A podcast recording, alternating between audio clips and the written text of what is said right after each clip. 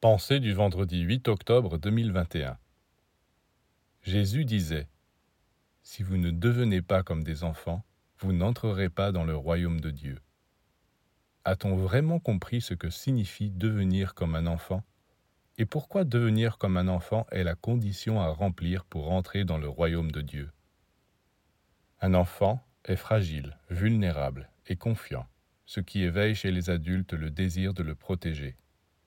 Jésus voulait dire qu'il faut rester des enfants vis-à-vis des êtres qui sont allés plus loin que nous, les initiés, les grands maîtres, car ils peuvent s'occuper de nous, nous guider, nous instruire, nous protéger. Parce qu'on est adulte, on croit n'avoir aucun besoin de parents spirituels. Voilà l'erreur, et c'est à ce moment-là que commencent les malheurs.